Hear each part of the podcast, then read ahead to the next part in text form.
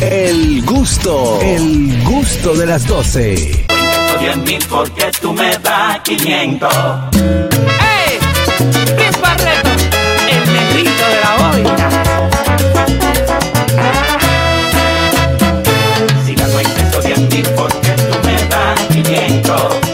Si la cuenta son diez mil porque tú me das 500.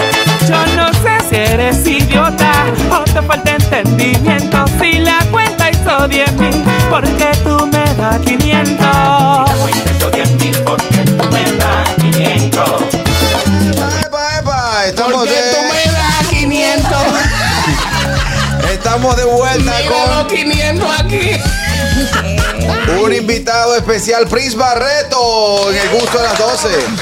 Hermano, buenas tardes. Buenísimas tardes, muchísimas gracias por la oportunidad de, de mostrar mi talento y de mostrar eh, mi música a través de este medio y al mismo tiempo saludo a los honorables radioescuchas que nos, honor- que nos honran con el favor de su sintonía. Eh, Y también agradecer a este equipo, este equipo de mujeres. Este, este- este- este- lugar parece un, un, un- un- Paraíso, ¿eh? Esto parece, esto parece Un jardín, ¿no? No, no, esto parece el jardín botánico. Esto está lleno de flores aquí.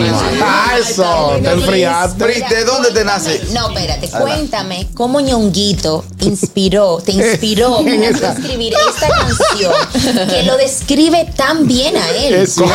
Te pagó, te pagó. No, no, no. Si tú supieras así que Ñonguito fue gran inspiración porque él se le ve que te olla, tú sabes. Entonces, sí, fue, gran, 500. fue gran inspiración porque él se le ve en la cara que da 500 nada más en los cobros.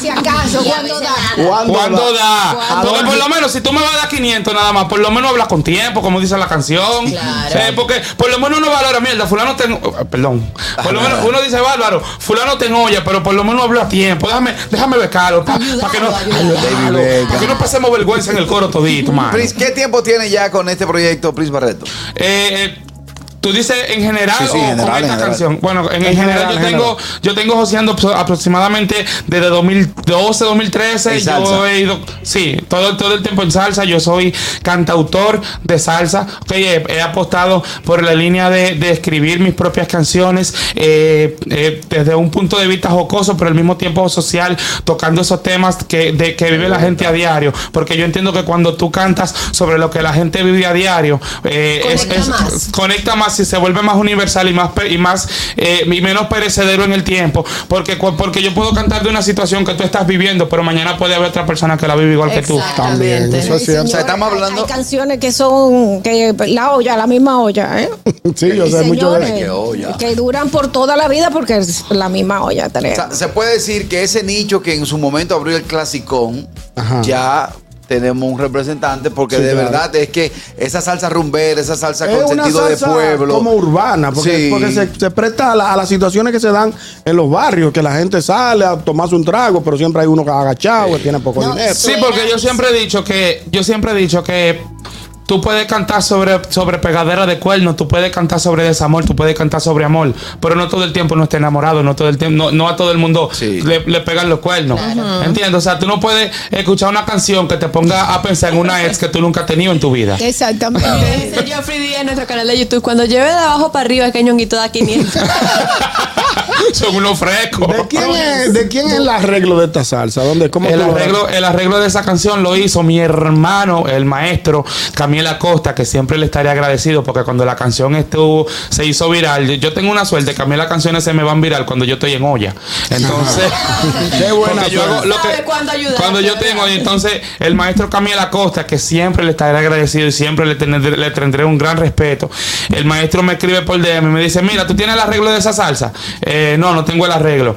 Eh, yo te voy a regalar el arreglo. Él me regaló, él me regaló el arreglo y mucha gente hicieron posible este engranaje para que hoy yo estuviera aquí. Eh, lo bueno, lo bueno es que Hicieron su comparte. TikTok y todo. Sí, Brasil. viral el asunto. Sí, porque yo, eh, como expliqué en una entrevista que, que ofrecimos en el, en, el, en el medio del mismo golpe, en RCC Media, eh, yo hago los instrumentos con la boca.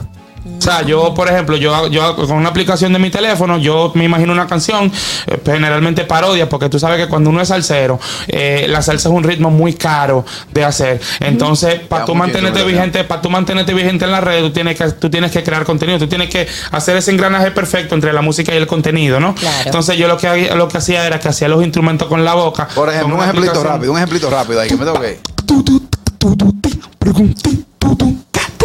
¿Entiendes? Yo hago como. O sea, yo hago el instrumento con la boca y subo eso. Entonces, la, la primera versión fue yo haciendo el instrumento con la boca, perdón que redunde tanto, y después me hicieron el arreglo del tema.